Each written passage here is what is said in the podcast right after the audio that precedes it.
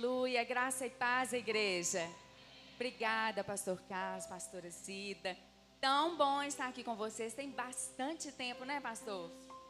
Cinco anos que a gente.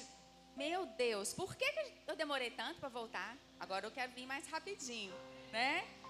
E desde lá, desde então, outro dia, pastor, o Senhor trouxe ao meu coração aquele projeto de orar pelas escolas. Diante daquele massacre, né, que a gente presenciou em Blumenau, meu coração doeu demais. E eu comecei a, a ficar inquieta. Falei, meu Deus, eu tenho que fazer mais. Eu tenho que fazer mais, eu tenho que fazer mais pelas escolas. Como vereadora, né, que estou agora, eu tenho que olhar, eu tenho que ver né, como que está lá a vigilância das escolas e projetos e tudo. E o Senhor falou, filha, calma seu coração. Lembra, lembra daquele projeto de orar pelas escolas? Vocês podem fazer tudo aqui no mundo terreno e a gente precisa fazer, nós vamos fazer. Mas a proteção em cada escola vem do Senhor. Quem tem filhos aqui? Você ora pela escola dos seus filhos? Todos os dias eu quero te convidar a orar, a dobrar os seus joelhos, a ungir os seus filhos antes deles irem para a escola. Não só, não vai acontecer nada em nome de Jesus, mas hoje nós vamos ver algumas ameaças a respeito né, do que o mundo tem infiltrado dentro da nossa casa. E não, brevemente só mandando um abraço aqui do Fernando, meu esposo. Ele vai ter uma viagem agora à noite, está lá acabando de fechar a mala. Mas mandou um abraço, viu, pastor? Eu sou pastora lá da, da Lagoinha Matriz, nós somos. Sou casada, mãe de três filhos, né? Casada já há muitos anos, 33 anos. E já tenho uma neta, gente, que esse é o meu título mais importante, que eu fico muito metida, porque eu sou vovó. Tem vovô e vovó aqui? Ai, tem alguns. É bom demais. A melhor coisa do mundo é ser vovó, né? Nós queremos nessa noite falar sobre proteção da próxima geração. Eu queria te convidar abrir a sua Bíblia em 2 Crônicas 22, 10. 2 Crônicas 22, 10.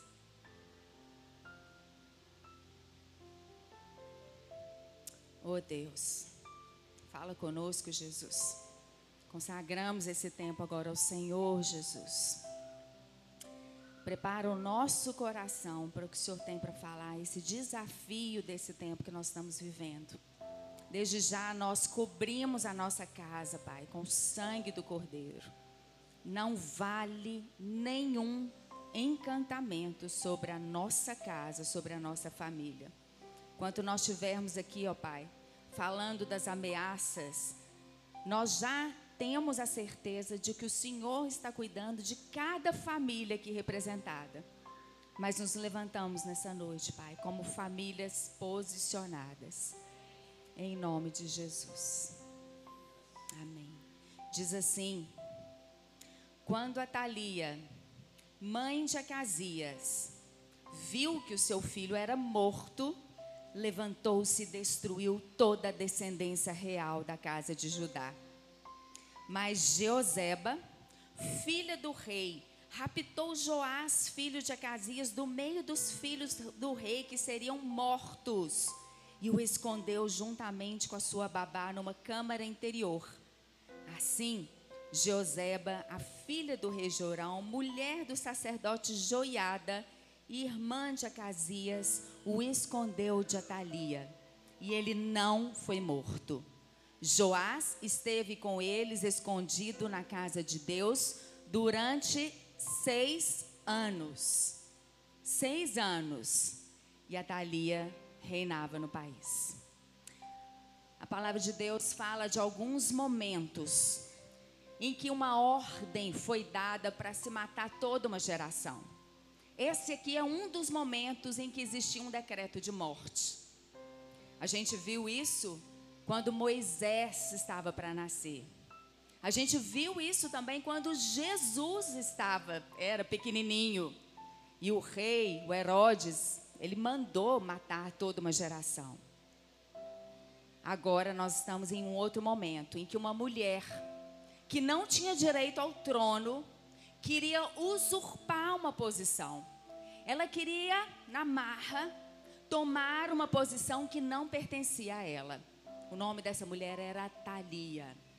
O seu marido já havia reinado, a nação de Judá já havia morrido. O seu filho reinou por um breve período de tempo, um jovem rei que morreu com 22 anos, reinou durante dois anos. E quando o seu filho morreu, essa mãe aqui, a Thalia, não foi chorar a morte do seu filho. Não foi se recolher em luto. Não foi prantear. Ela viu a morte do seu filho uma oportunidade para usurpar uma posição. Satanás não tem posição. Ele sempre quer usurpar uma posição. E através da vida de Atalia, ela deu um, um decreto, uma sentença de morte mandem matar. Manda matar, matem todos aqueles possíveis herdeiros do trono, porque eu quero me assentar no trono e eu quero governar. Manda matar. Eu quero. É a minha vontade, é o meu desejo, é o meu momento. Meu filho morreu, mas agora é a minha vez de governar. E na mira daquela ordem estava o pequeno Joás, um menininho de um ano que era filho do seu filho, era seu neto, e ela mandou matar. Mas existia uma mulher posicionada, na hora certa, no lugar certo, e que não teve medo, uma mulher de coragem, que muito, com certeza, né, eu acho que eu tenho, posso afirmar que você nunca ouviu falar nela. Ela não é famosa na Bíblia. Esse é o momento de Jeoseba. Antes, nunca se ouviu falar de Joseba. E depois, nunca mais se falou nessa mulher. Mas essa mulher salvou uma nação inteira. Porque ela raptou Joás, escondeu no templo e ali guardou da fúria de Atalia. E não foi uma situação confortável. Ela correu um risco de vida, colocou a sua própria vida em risco para salvar, para fazer aquilo que ela sabia que era certo. Não teve tempo de perguntar, ela não teve tempo de orar, ela não teve tempo de consultar o seu marido, que era o sacerdote joiada. Ela simplesmente olhou aquela criança que iria morrer e ela agiu. Ela pegou, a palavra diz que ela raptou Joás e escondeu no templo. Mas por que que a Thalia deu esse decreto? Por que, que era, foi tão fácil para ela dar uma ordem de mandar matar todos os herdeiros, inclusive os seus netos? Porque a Thalia vinha de uma família perversa, de uma família disfuncional. Ela era rainha, ela queria ser a rainha, ela era a mãe do rei do reino do sul, Judá. Mas no reino do norte, a sua mãe já havia governado. E eu não sei se vocês se lembram, a Thalia era filha de Jezabel. E Jezabel a gente conhece bem. Uma princesa, Ciro Fenícia, que tinha sido dada em casamento vindo de uma outra nação para se casar com o rei de Israel, porque as duas nações estavam brigando muito. Então, aquela princesa Ciro Fenícia foi dada em casamento ao rei Acabe para que houvesse paz entre as duas nações. Mas ela não trouxe paz, ela trouxe guerra. Porque quando ela veio, quando ela foi dada em casamento, ela trouxe toda a bagagem daquela nação. Ela trouxe adoração a outros deuses. Ela trouxe orgias, trouxe algumas coisas que eram feitas dentro do templo ela trouxe toda a imundície de adoração a outros deuses para dentro da nação de Israel e ela contaminou a nação do norte. E Jezabel era uma mulher cheia de desejos e caprichos também. Já havia mandado matar para poder conseguir uma vinha.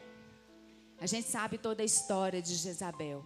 E aí a Thalia nasceu naquela família, uma família toda disfuncional, de papéis errados, de uma mulher autoritária.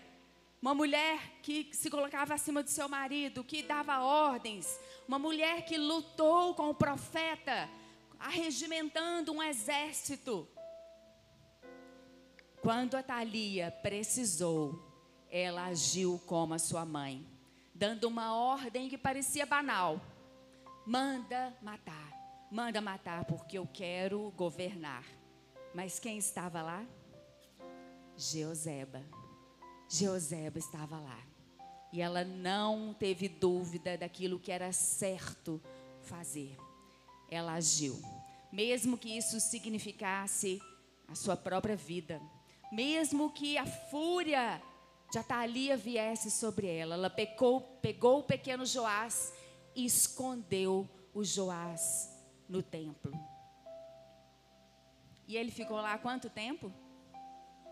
Seis dias? Seis meses? Seis longos anos. Joás ficou escondido dentro do templo. E a Thalia reinava sobre aquela nação, com toda a sua fúria, perversidade. E aquele menino ficou escondido. Imagina como deve ter sido delicado, difícil esconder uma criança, um menino cheio de energia, dentro do templo. E aí, entra em ação. O que era o plano, a ação de uma mulher se torna o propósito de uma família. Joiada, o sacerdote, passa a fazer parte daquela missão de guardar Joás, de esconder Joás, mas mais do que isso, de preparar Joás para reinar. Eles tinham ali um menino que tinha sido escondido, mas que não era uma criança comum, não era uma, uma criança que talvez né, tivessem várias outras no, no reino, não. Existia sobre aquele menino um chamado, um propósito. Ele era rei, um rei de um a sete anos de idade ficou escondido dentro do templo. Mas, se a gente continuar a ler a história, fala que no sétimo ano, no capítulo 23, né, de 2 Crônicas, depois vocês podem ler em casa, Diz assim: no sétimo ano, quando Joás tinha sete anos, Joiada, o sacerdote, se animou. Se animou. Ele olhou para aquele menino e falou: Não pode ficar esse menino o resto da vida aqui escondido. Ele aqui dentro, ele é rei, mas ele não reina. Toda uma nação está sendo consumida pela perversidade, Atalia. Nós precisamos coroar Joás. Nós precisamos retirar ele do templo e colocá-lo na posição que lhe é devida. Ele é rei e ele precisa reinar.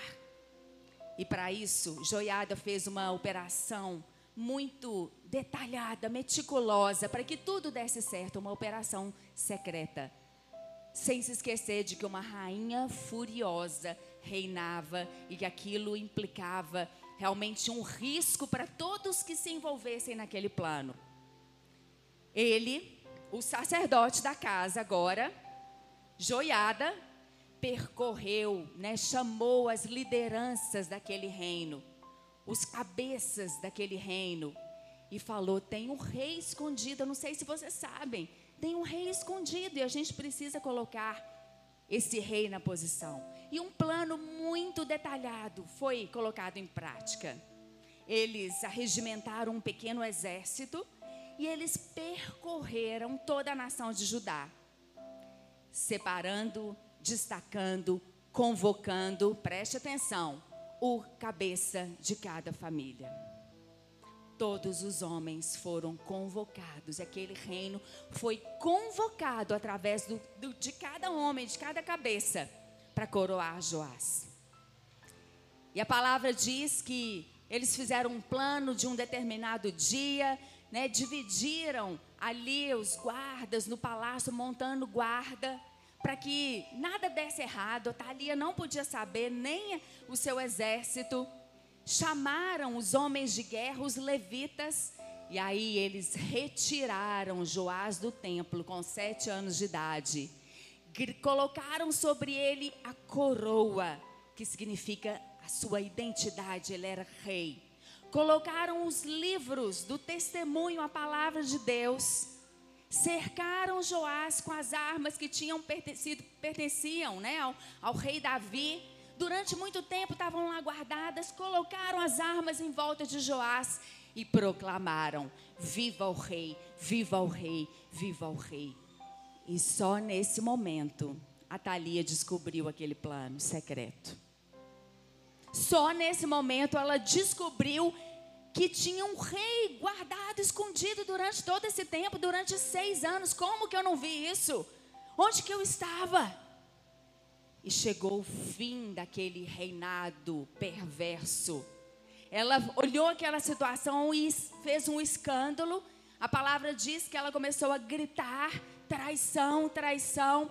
E aí Joiada deu uma ordem muito importante.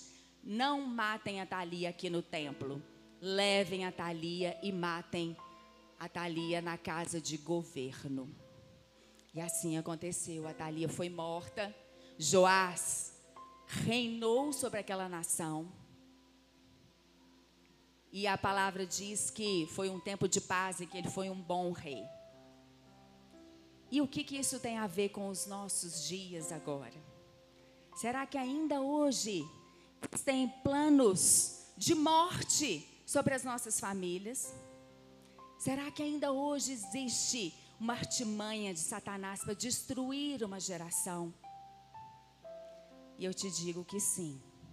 Nós oramos aqui, nossas famílias estão guardadas, mas alguns planos nós precisamos deflagrar porque com entendimento, com conhecimento, com revelação, com Espírito Santo, nós precisamos entender que assim como Jeoseba olhou para aquele momento e falou: Eu preciso agir. Você essa noite vai ser despertado para agir na hora certa. Nós temos aqui famílias posicionadas. Nós temos aqui uma igreja posicionada. Uma igreja que vai, através dessa placa, atrair, atrair, atrair as pessoas que vão vir sedentas. E a gente aqui é casa de pão, de provisão. Mas a gente também, às vezes, precisa agir fora, no mundo, aonde as ameaças estão cercando as nossas famílias. Existem três planos de morte declarados, decretados por Satanás que acontecem no dia de hoje. E quando nós estivermos aqui declarando esses planos, eu quero que você já vá repreendendo sobre a sua casa, sobre a sua família. Não estou aqui para dar uma notícia de morte, estou aqui para dizer que Jesus veio para nos dar vida e vida em abundância. E nós queremos essa vida em abundância sobre as nossas famílias em todos os aspectos. O primeiro plano de morte que Satanás hoje impetra sobre os nossos queridos, sobre os nossos jovens, sobre a, os adolescentes, é de que família é uma coisa muito atrasada, que família não é composta só por pai e mãe, e que família, né, casar, casamento é um atraso de vida. Nossas meninas têm sido bombardeadas por ideias do feminismo de que casamento é algo muito ruim. Que a gente esse pessoal aí que fala de casamento é uma sociedade patriarcal opressora. Já ouviu falar nisso? Ah, vocês crentes, vocês vivem um patriarcado opressor. Esse modelo de família aqui na Bíblia, isso já acabou. Esse modelo que o homem é o cabeça, o opressor. E as nossas meninas vão ouvindo, ouvindo isso nas escolas, nas universidades, nos círculos de amigas e vão perdendo. Os nossos jovens não querem mais constituir família. O plano original, lindo, sonhado por Deus, Satanás quer matar. Esse é o primeiro decreto de morte que ele sistematicamente quer colocar na próxima geração como se família fosse algo danoso, opressor. E na verdade, a gente sabe que família foi a instituição escolhida por Deus para perpetuar valores. Esse primeiro plano de morte precisa ser derrotado nas nossas famílias. Quando Satanás não consegue tirar o desejo de constituir família, existe um plano de morte real, morte física, que cada vez mais tem sido disseminado como uma opção. Tem sido mudado as palavras para que não pareça mais tão tenebroso. Mande matar, como a Thalia fez. Tem sido trocado por palavras bonitas para parecer algo palatável, desejável e parecer um direito. É o chamado direito reprodutivo.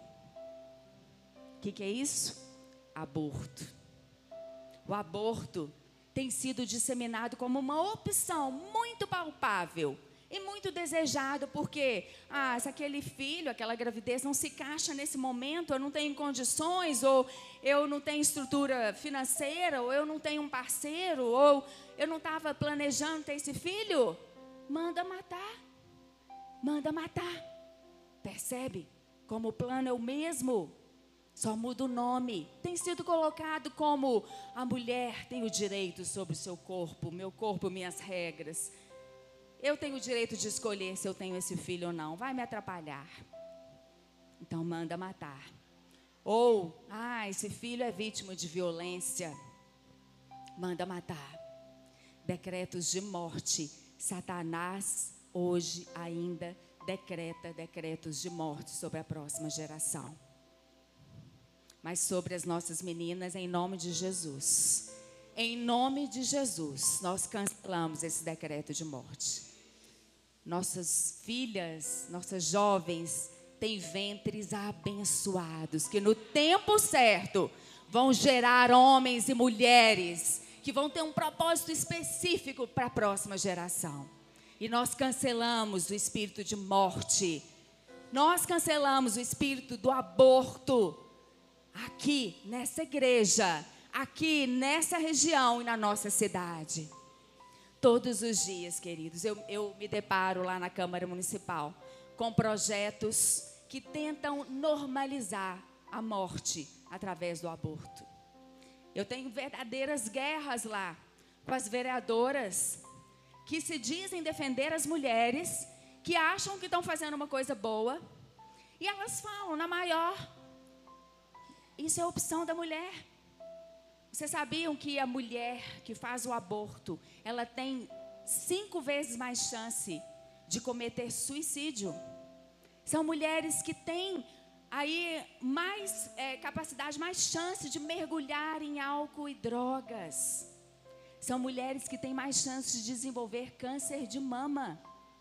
Nada disso é falado. O aborto é colocado como uma opção para a mulher, como se fosse algo muito fácil, muito rápido, imediato. E aquilo né, nunca é falado as memórias, os flashbacks, as consequências do aborto na vida de uma mulher. Consequências físicas, emocionais e consequências espirituais. Se você conhece alguém que já fez um aborto, essa menina precisa ser tratada, precisa ser acolhida, precisa ter um investimento na vida dela, uma restauração. Nós cancelamos o espírito de morte nessa noite. Mas a terceira maneira, e que talvez a gente não está tão atento, é a morte da identidade dos nossos filhos. Quando Joás foi colocado dentro do templo, ele foi escondido do mundo. Ele ficou lá guardado, secretamente escondido. Existia uma fúria do lado de fora, aquela fúria não alcançou Joás. Mas ele não ficou lá só sendo guardado. Ele foi preparado para ser rei. Ele foi doutrinado para ser rei. Ele foi ali sendo talhado, sendo preparado, falando para ele: Olha, meu filho, você um dia vai ser rei. Sobre você tem um chamado, você é completo, você tem um propósito. Vai chegar um tempo que você vai ser tirado daqui. Existe um mundo lá fora. E você vai reinar. Sabe, a gente sabe muito bem que Satanás quer matar a identidade dos nossos filhos. Como que ele faz isso? através das ideologias desse mundo que dizem: não importa se Deus fez homem e mulher, você pode ser o que você quiser. Você pode se rebelar contra o Criador. Deus errou, talvez, quando te fez, te fez menino, mas você se sente menina. Se você olha no espelho, você é um menino, mas você olha, eu, Deus errou comigo. Eu estou no corpo errado. É uma rebelião contra o Criador. Sabe, lá no Éden, Satanás olhou para aquele homem completo, corpo, alma e espírito, e falou: Esse homem está muito completo, ele vai dar trabalho. Eu tenho que quebrar essa unidade entre corpo, alma e espírito. Então veio o pecado. E o espírito do homem se dissociou do corpo e da alma. Passou a ser um espírito morto. Quando nós nascemos em Jesus novamente, nosso espírito é vivificado.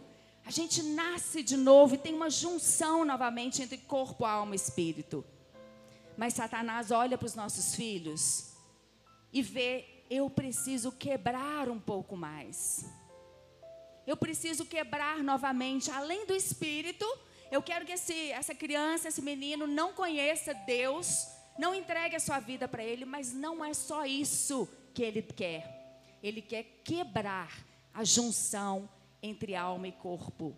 Porque na alma a criança é convidada a ser uma coisa, mas no corpo ela é outra coisa. Ele olha para os nossos filhos e vê potencial. Ele vê o chamado, ele vê o propósito. E ele quer quebrar o propósito, ele quer quebrar, alterar a identidade dos nossos filhos. Então, sobre a próxima geração, tem sido um bombardeio. Um bombardeio, queridos não estou brincando a respeito do que acontece nas escolas, a respeito do que é planejado, a respeito de todos os projetos do inferno sobre a vida das nossas crianças. Satanás quer quebrar essa junção, esse homem perfeito, essa mulher perfeita, porque sabe do potencial de lutar contra as trevas, de ocupar lugares. Então, um bombardeio é criado na mente das nossas crianças, dos nossos jovens. E ele faz isso intencionalmente. Então, para a gente, a gente precisa acordar que enquanto Joás estava lá sendo guardado, sobre ele estava sendo construída uma identidade. E é isso que eu e você temos que fazer sobre os nossos filhos. Você precisa intencionalmente ministrar sobre a vida dos seus filhos dizendo: Meu filho, você é a imagem e semelhança do Deus Altíssimo. Meu filho, você nasceu para cumprir um propósito nessa terra. Meu filho, você é a menina dos olhos de Deus. Minha filha, você é uma princesa. Você vai reinar sobre essa terra. Meu filho, você vai ocupar posições. Você é um ser completo. A gente precisa fazer isso intencionalmente. Olha, Satanás não brinca em serviço. E a coisa que ele inventou nos últimos tempos foi a, aquela onda. Ah, eu preciso de dar um tempo de qualidade. Mentira. Tempo de qualidade. Quem inventou para os nossos filhos, a gente ter com os nossos filhos, foi Satanás. Porque Deus planejou um tempo integral com os nossos filhos integral, 24 horas. A gente não pode terceirizar. A gente não pode delegar isso para a escola, para os amigos, porque o resultado não vai ser bom. Queridos, eu não estou aqui para colocar pavor em vocês, mas eu estou aqui para alertar vocês. Intencionalmente, nós precisamos fortalecer a identidade dos nossos filhos. A gente precisa vaciná-los, porque quando chegar as ideologias, os convites do mundo, eles vão falar: não, não, eu sou a imagem e semelhança do Deus Altíssimo. Não, eu não quero isso que você está me oferecendo, não. Eu sou completo, eu sou corpo, alma espírito. Não, eu não quero. Quando vier o modismo do bissexualismo, do homossexualismo agora, né? E agora as meninas estão sendo muito bombardeadas para serem meninas que experimentem tudo. Elas vão falar: É isso que você tem para você? Eu tenho algo melhor. eu sou selada, eu sou guardada, eu fui protegida dentro do templo, eu fui treinada, eu fui disciplinada. E olha, o limite, ele traz proteção. Quando Joás estava aqui no limite do templo, ele estava protegido. Isso diz que nós, pais, não podemos deixar de colocar limites e falar aquilo que é certo, o que é errado. Não se intimide. Você é pai, você é mãe, você tem autoridade. É você que determina o que é certo, o que é errado, não é o mundo. Não fique com medo de falar a palavra. Você é autoridade sobre a vida do seu filho e não o mundo. Vamos abrir lá em Deuteronômio 6, para a gente entender qual que é o tempo que a gente precisa fazer isso com os nossos filhos. Satanás faz o tempo inteiro.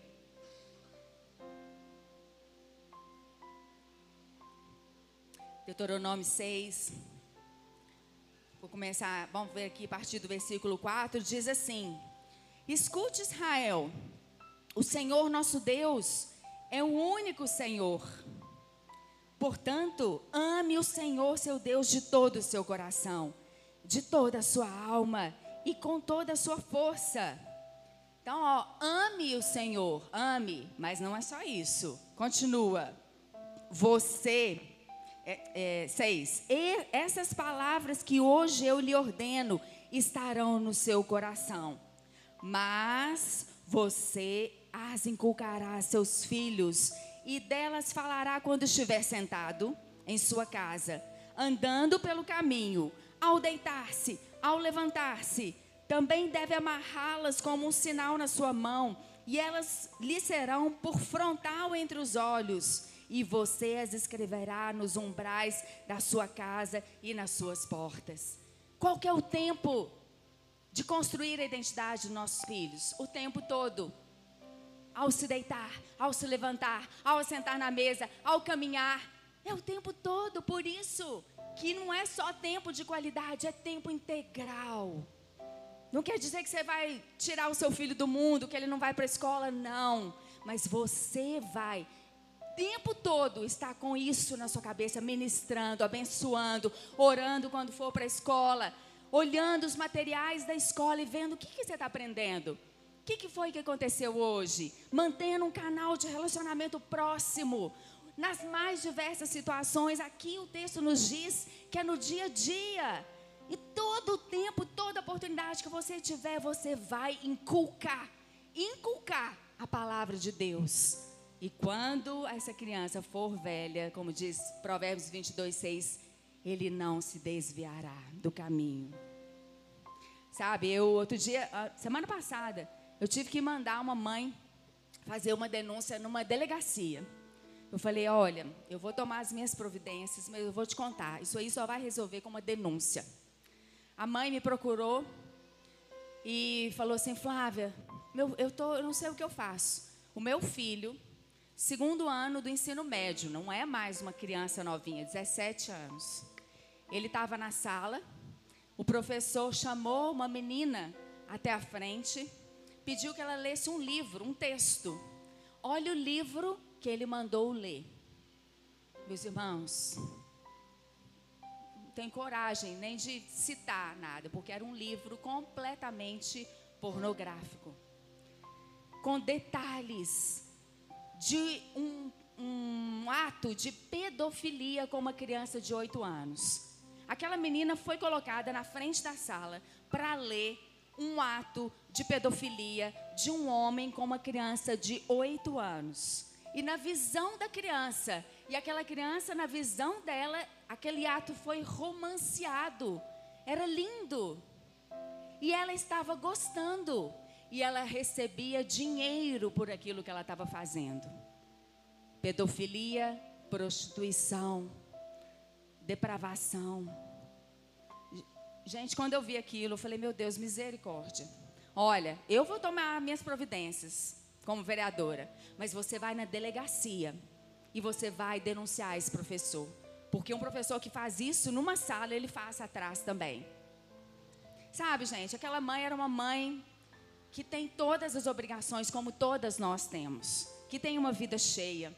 Que tem os afazeres do dia a dia. Ela largou tudo. Ela tem um filho autista e tem esse filho de 17 anos, um filho autista que requer muito, né, a sua atenção, com todo aquele envolvimento com as terapias, e ela largou tudo e falou: "Eu vou, Flávia, porque não é só o meu filho, é toda uma turma". Eu falei: "É toda uma geração".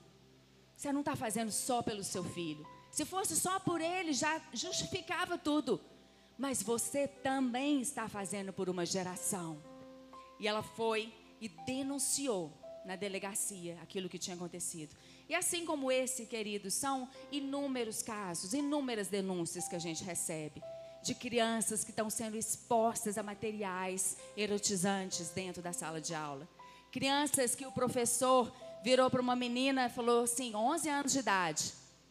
Não tem problema, suas colegas estão fazendo beijo, beijo lésbico. Ela não quis fazer. Ela sofreu muita perseguição, teve que mudar de escola.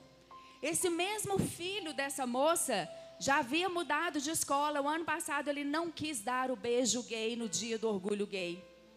E ele foi perseguido, foi chamado de homofóbico, de preconceituoso, de intolerante. E ele teve que sair da escola. Queridos, tempos não têm sido fáceis. Nossos filhos, nossos adolescentes têm sofrido muita pressão mas nós estamos aqui para proteger a próxima geração. Eu não sei o que, que Deus vai te mostrar a partir de hoje. Eu sei que os seus olhos vão ser abertos. Coisas que talvez você não enxergava, você vai passar a enxergar. Para quê? Para ficar com medo? Para ficar com pânico? Não. Para se posicionar e declarar que não, Satanás. Sobre a minha casa, não, Satanás. Sobre os meus filhos, não, Satanás. Não mexa com os meus filhos. Para arrancar os seus filhos do inferno. Talvez até hoje você não tenha percebido algumas coisas e acha, ah, que bobagem isso. Tem nada a ver, a gente precisa ser mais tolerante. Lá na Câmara, amanhã, de manhã, nove horas, queria pedir para vocês orarem pelas nossas vidas, pela bancada cristã. Nós iremos votar a proibição do pronome neutro nas escolas. Aquele, aquelas palavras que dizem, né? Todes, bem-vindes, e aí por aí vai. Que a gente acha assim, que coisa ridícula, isso não pega não. Existe uma intenção, sabia? Uma teoria construída. Porque quando a gente usa o pronome neutro, você está dizendo não é nem homem nem mulher, não é binário, é alguma outra coisa. Então você vai infiltrando, colocando na cabeça dos nossos jovens adolescentes que existe normalidade nisso. E eles vão percebendo o mundo de uma maneira diferente daquilo que a palavra de Deus diz, que Deus fez homem e mulher. E é uma guerra amanhã. Nós vamos entrar para uma guerra. Mas por que que nós estamos lá levantando uma bandeira pelas famílias? Porque isso também é a proteção da próxima geração. Tem gente lá fazendo trabalho, vocês podem contar com a gente, mas o trabalho mais importante é dentro da sua casa. É todos os dias, ao levantar, ao, sentar, ao caminhar, é escrever, né, dizer, é martelar mesmo na cabeça dos nossos filhos. E Deus vai te dar estratégia, sabedoria, discernimento. Os seus olhos vão ser abertos a partir de hoje. E se alguma situação estiver acontecendo, Deus vai te revelar. E você vai olhar para aquela situação, vai dar vontade de correr, como Joseba deve ter olhado e visto: meu Deus, é Joás, eu tenho que salvar. Mas o Senhor vai te dar ousadia e você vai proteger a próxima geração. Talvez você não tenha mais filhos pequenos. Talvez você né, já esteja uma senhora, um senhor aposentado, mas eu te garanto, Deus vai te dar uma situação que você vai precisar buscar ajuda e agir. Os planos de morte decretados sobre as nossas famílias vão ser cancelados nessa noite. E eu queria te convidar a ficar de pé para a gente travar uma batalha sobre as nossas famílias. Enquanto a gente estiver orando, pode ser que você já tenha passado por uma situação isso aconteceu comigo. Teve algumas vezes que eu não me posicionei e eu precisei pedir perdão.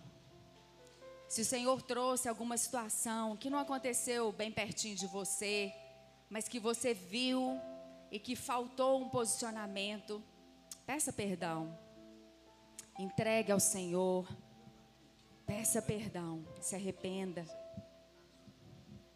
Se por acaso você, menina, já passou por uma situação de aborto, por uma gravidez indesejada, procure ajuda, procure alguém para te acompanhar. E eu quero agora que cada um aqui coloque diante do Senhor o nome de cada um dos seus filhos, netos, sobrinhos, crianças que você conheça. E em nome de Jesus, eu quero que você traga à existência a identidade que o Senhor planejou. Um homem completo, uma mulher completa, corpo, alma, espírito uma potência nesse mundo. Coloque agora e quando a gente estiver orando, chame a existência uma geração restaurada, os jovens dessa igreja